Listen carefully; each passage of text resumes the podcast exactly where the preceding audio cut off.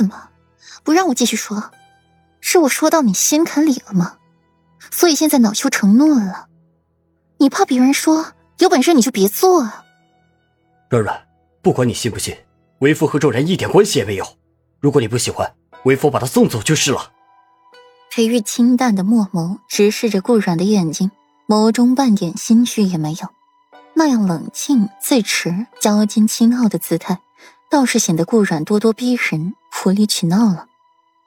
送走，你今天大张旗鼓的把你表妹迎进来，如今又和我吵了一架，出去就要把人家送走，你这是告诉何府的人我心胸狭隘，容不得一个病重的人是吧？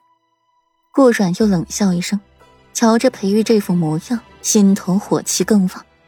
顾软火气未消，院外却传进来让顾软肝火更旺的事儿来。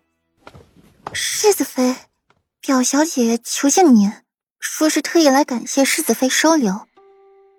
温言轻轻的在门外喊着，方才世子妃和世子爷的话，他们都听见了，还有表小姐也听见了。温言低下头，悄悄的去看温若然。只见他一张惨白的小脸，漂亮的墨眸盛满了水光，在艳阳下波光粼粼，皮肤也因为病重显得格外苍白。此刻站在阳光下，显得皮肤白嫩的晃眼，清瘦了一些，只是眉眼之间灵动气息仍在，一张灵动娇俏的脸，此刻因为听见了屋内的话。柳眉轻蹙，贝齿轻咬着下唇，楚楚可怜，看着屋内，眼神带几分乞求。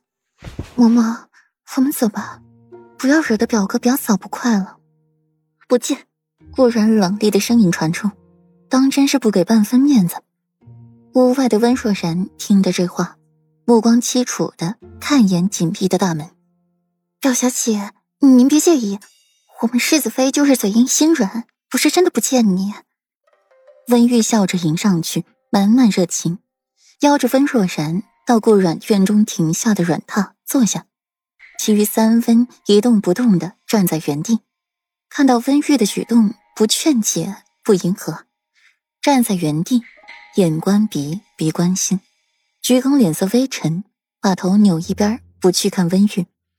屋内，顾软从梳妆台上站起。看一眼挡路的裴玉，一把推开他，自顾自的上榻睡觉，动作行云流水。若然还在外面。裴玉目光灼热的看着顾软的背影，心底知道顾软不喜欢若然，却没有想到他反应那么激烈。那你就出去和他一起晒太阳，恕本妃不奉陪。顾软冷淡的声音从薄被中传出，狠心的气。裴玉寒眉一皱，看一下态度冷硬的顾软，自己这下要是出去了，一会儿还不知道自己能不能进得了这个门。可是不出去，若然就一直在外面等着。世子妃还未好好休息，让表姑娘先回去。裴玉目光反复的看着顾软，朝外面递了话。温言应下，转身去和温若然说话，转达较为委婉。温若然眼中浮现了一丝失望，眷恋的看一眼紧闭的大门。表哥为了表嫂见自己一面都不愿意了吗？明明表嫂那么泼辣，不近情理，为什么就还那么喜欢表嫂呢？温若然点点头，看向了安嬷嬷。嬷嬷，我们先回去吧，过几天再来拜访表嫂。安嬷嬷看着自家姑娘这么委曲求全的模样，心都软化了。不由得埋怨起了顾软来，这世子妃真是不识好歹。我们姑娘好心来看望，居然还敢不见我们表姑娘。嬷嬷，温若然提高了音调，却没什么杀伤力，只是小脸上写满了严肃，不赞同安嬷嬷这么说顾然。善解人意的模样，又给院中的丫鬟增添了不少好感。嬷嬷，我们世子妃不是有意的，您多多担待。